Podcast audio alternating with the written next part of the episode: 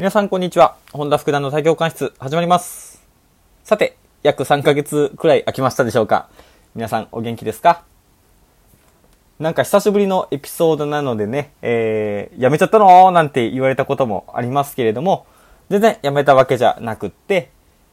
この100回目っていう記念をね、2022年の一発目のエピソードに合わせような、合わせようかななんて思って収録しているところです。っていうのは後付けなんですけれども、まあね、事実で言うと、100回目記念何にしようかなーなんて考えながらね、ゲストでも登場してもらおうかなーなんて考えながら過ごしているうちに、あれよあれよという間に2021年が終わっちゃったっていうのがね、本当のことです。まあなのでね、たまたまこの100回目が2022年の一発目のエピソードになっちゃいましたっていうのがね、あの、本当のことです。全然やめたわけじゃなくって、2022年もずっとこのポッドキャストは続けてまいりますので、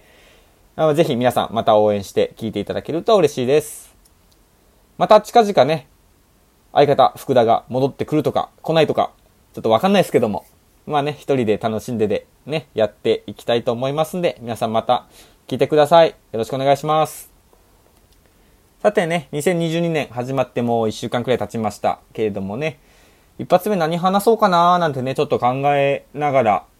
ね、収録してるとこなんですけども、今全然ノープランで話してるんですよね、これ。なんか新年らしく明るいことでも話そうかなーなんてちょっとね、考えてはいましたけども、まあ、少し僕の身の回りで起こった出来事をお話ししてみようかなと思います。まあ、多分明るい話ではないと思いますので、まあ、新年早々そんな話聞きたくねえよっていう方はここでね、えっ、と、閉じていただいても構いません。どんなことあったの？本当に何かあったの？っていう方はちょっと聞いていただけるといいかなと思います。興味がある方は聞いてみてください。えーとですね、今この収録しているのが1月6日の夜のことです。で、僕の身の回りで起こった出来事というのがですね、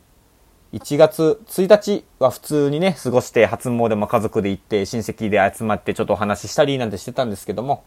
1月2日になってすぐですね、0時何分か忘れましたけども、だいたい0時ちょうど過ぎぐらいでしたかね。祖母が亡くなりました。僕の親父のお母さんですね。祖母が亡くなりました。去年86歳だったそうですね。まあなんか、なんでこのタイミングなんだろうなーなんて家族でね、話していましたけれども、まあちょっと思い返すと、たまたまですよ。たまたま今年僕も、そして兵庫県でね、仕事してる弟も、長崎に帰って来られたタイミングなんですよね。なんか、ばあちゃん、そのタイミング待ってたのかなーなんてね、ちょっと話したりしてたんですけども、まあタイミング良かったのかなっては思ってます。最後にね、会ったのも、多分大学を卒業して京都に出る前なので、まあ大体2年くらい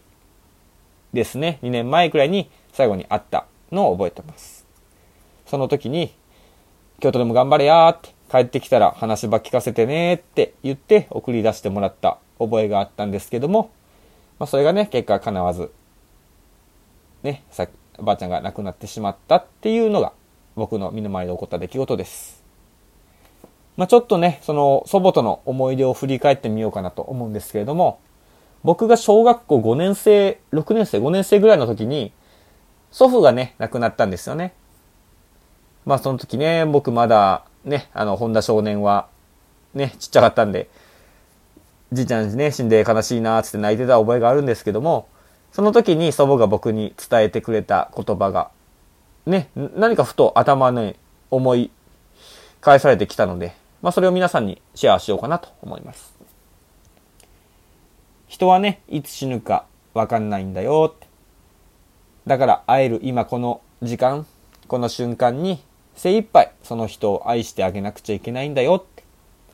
まあこんなことを祖母に言われた思い出がね、蘇ってきました。まあ本当にそうだよなーって思ったんですよね。もうね、先ほどもお伝えしましたけども、最後になったのは2年前くらい。まあね、あの、京都でやってることとかね、どんなことあったよっていうのもね、ちょっと聞かせてあげたかったですけども、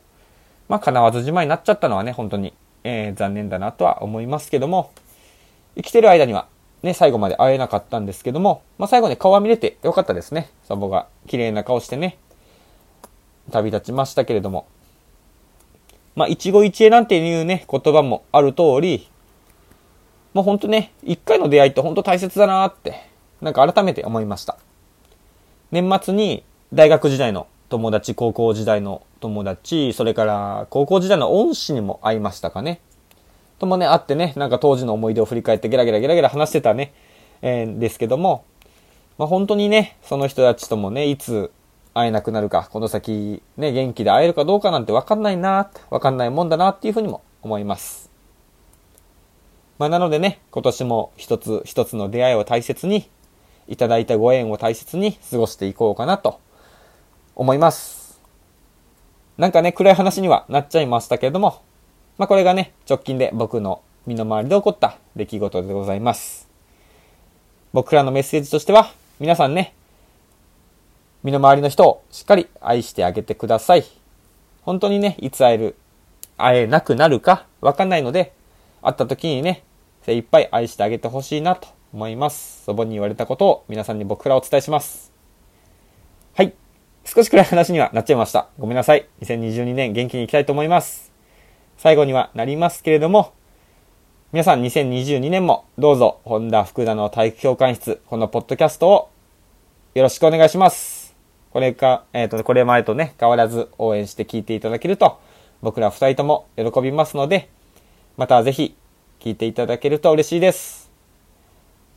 では、この辺にしておきたいと思います。またこれから少しずつエピソードアップしていきますので、よろしくお願いします。